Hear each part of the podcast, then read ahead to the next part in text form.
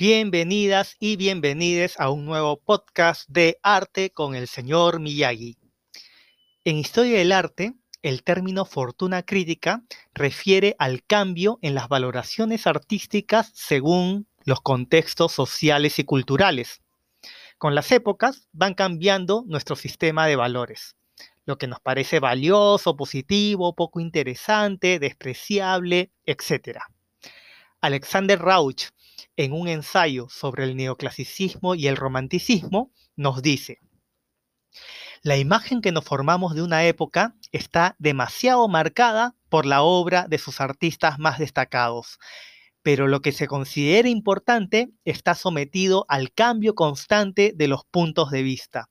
Por el contrario, ciertas obras que han pasado desapercibidas pueden alumbrar una perspectiva sorprendentemente nueva o relativizar verdades aceptadas. En El laberinto de la Choledad, Guillermo Nugent comenta brevemente cómo la obra poética de César Vallejo prefiguraba la choledad, al vincular lo provinciano rural con lo urbano moderno. Ya no nos referimos al indio Vallejo como sus coetáneas, sus coetáneos, sino hablamos del cholo Vallejo. Nugent dice, Ocurre a veces que la plenitud de una obra depende o se realiza en una recepción posterior porque solo entonces hay un mundo social que torna evidente el significado. Es importante señalar que los cambios en las valoraciones artísticas no se dan de manera arbitraria, sino que responden a condicionamientos históricos específicos. Como estudios de fortuna crítica en nuestro medio, encontramos, por ejemplo, las investigaciones de Laura Malosetti, Ricardo Kusunoki y Luis Eduardo Bufarden sobre la obra de José Gil de Castro, el llamado Pintor de los Libertadores. Las autoras cuentan cómo la obra de Gil de Castro pasó de ser muy valorada en el contexto de las luchas independentistas a ser casi olvidada avanzada la vida republicana, por considerarse de estilo pasadista y con reminiscencias coloniales. Ya en el siglo XX volvió a merecer el interés de las historiadoras del arte. Un libro maravilloso sobre fortuna crítica es Arte y Reputación, estudios sobre el reconocimiento artístico de Vincent Furió. Agradezco a la profesora Sofía Pachas por prestármelo. Vincent Furió interpela la manera en que consideramos a ciertos artistas como incuestionables. Picasso, por ejemplo. A nadie se le ocurriría cuestionar que Picasso es un artista importantísimo, ¿verdad? Furió nos recuerda que esto no era así en 1900 y quién sabe si será así en el futuro. No olvidemos, los cambios en las valoraciones artísticas no son arbitrarios ni productos del azar, sino de circunstancias históricas y culturales, por lo que se pueden explicar. En el éxito de Picasso jugaron un papel determinante algunos marchantes del arte, coleccionistas y sobre todo el Museo de Arte Moderno de Nueva York, el MoMA. Las señoritas de Aviñón de 1907 recién fue valorada cuando el MoMA la compró y la expuso en 1939, 32 años después. Allí empezó su interpretación canónica actual, como primer cuadro cubista, de experimentación formal y diálogo con lo primitivo, etc. El urinario de 1917, atribuido a Duchamp, tuvo que esperar hasta 1960 con la aparición del arte conceptual para que se le dé la importancia que hoy tiene. El grito de Munch, pintada en 1893, se convirtió en ícono recién en 1961, cuando la revista Time lo reprodujo en portada. En 1881, el director del Museo del Prado calificó las obras del Greco como caricaturas absurdas. Se habla mucho de la sonrisa de la Mona Lisa, pero pasaron tres siglos para que se hable de ella. Aunque brevemente Vasari había comentado que su sonrisa era tan agradable que al verla parecía algo más divino que humano, Recién con el romanticismo del siglo XIX se la valoró como representación de mujer fatal y misteriosa. Furió apunta algo muy importante, no solo para el arte, sino para la vida. Nos dice, el conocimiento histórico es un eficaz antídoto contra dogmatismos y también contra la idea que existen valores absolutos e inmutables. Repito, el conocimiento histórico es un eficaz antídoto contra dogmatismos y también contra la idea que existen valores absolutos e inmutables. Dos cuadros del siglo XIX, los puedes googlear. Espolarium de Juan Luna Novicio y la campaña de Francia de Ernest Maisonnet, se escribe Maisonner, tuvieron mucho reconocimiento en su época.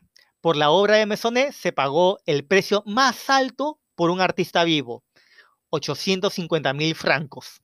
Sin embargo, ambas obras actualmente son casi desconocidas. ¿Por qué? Porque actualmente asociamos el siglo XIX con el impresionismo y el postimpresionismo. Tendencias más académicas ya no son tan valoradas. Como explica Fourier, el clasicismo no ha sido el valor dominante en el arte del siglo XX, sino la innovación, la provocación y la rebeldía.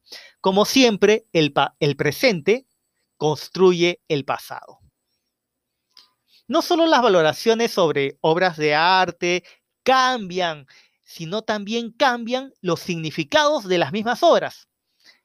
El autor analiza el caso de la escultura monumental de Vera Mujina, conocida como El obrero y la campesina. También lo puedes googlear para que veas la imagen. Es un monumento gigante en donde se representa un obrero sosteniendo un martillo y una campesina sosteniendo una hoz. Su significado de propaganda socialista durante los tiempos de la Unión Soviética es muy distinto al que tuvo después de su restauración en el 2010. Épocas de capitalismo, con sala de exposiciones y centro comercial en el pedestal, un espacio para la cultura y el comercio. Ahora es más un atractivo turístico. Furió nos recuerda que el cambio en el significado de las obras tiene que ver también con la posición ideológica de las historiadoras y con las metodologías aplicadas. No hay reconstrucción del pasado neutral, siempre se trata de una narración y un posicionamiento personal. Por ejemplo, ha habido distintas interpretaciones del famoso cuadro de Delacroix, conocido como La libertad guiando al pueblo, que alude a la revolución de julio de 1830 y no a la revolución francesa de 1789, como muchas y muchos creen. Como ha estudiado el historiador de arte marxista Hachi Nicolau, para algunas personas la obra no representaba al pueblo, sino al populacho, no a la burguesía, sino a los sectores populares.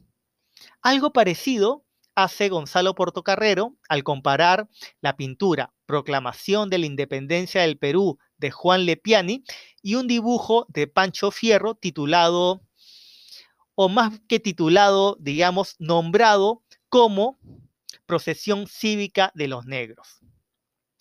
¿A qué sectores sociales partícipes en las guerras de independencia se representa en cada caso? Si googleas las imágenes, verás que en el cuadro de Lepiani se representa a los criollos durante la proclama de independencia. Y en el gran público se ve solo un afrodescendiente. No hay mujeres ni indígenas protagonistas, solo hombres criollos. En el dibujo de Fierro sí se ven a las afroperuanas protagonizando la escena. El cuadro de Lepiani lo puedes googlear o verlo cuando se pueda ir en el Museo Nacional de Arqueología, Antropología e Historia del Perú, en el distrito de Pueblo Libre de la ciudad de Lima. El dibujo de Pancho Fierro, que como les dije está titulado Procesión Cívica de los Negros, pero también lo puedes googlear, pero hay que tomar en cuenta que esos textos descriptivos que acompañan las acuarelas de Pancho Fierro fueron puestas posteriormente por Ricardo Palma. Concluyendo, para no caer en dogmatismos, es bueno recordar que nada garantiza que lo que es reconocido hoy lo seguirá siendo mañana. La valoración y los significados de obras artísticas cambian, dependen de circunstancias históricas y culturales que se pueden estudiar y explicar. El pasado siempre se escribe desde el presente. Los consensos siempre son coyunturales y variables. Entonces, si somos artistas y creemos que merecemos más reconocimiento del que tenemos, mejor pensar que este puede llegar en un futuro cercano o lejano.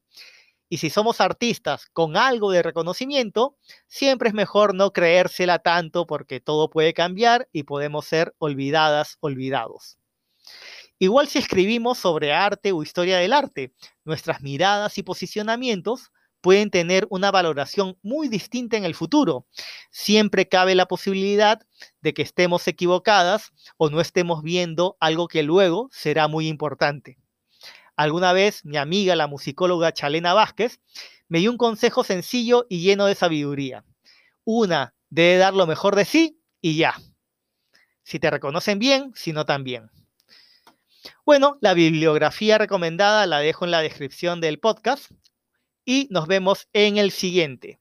Buenas energías y éxitos.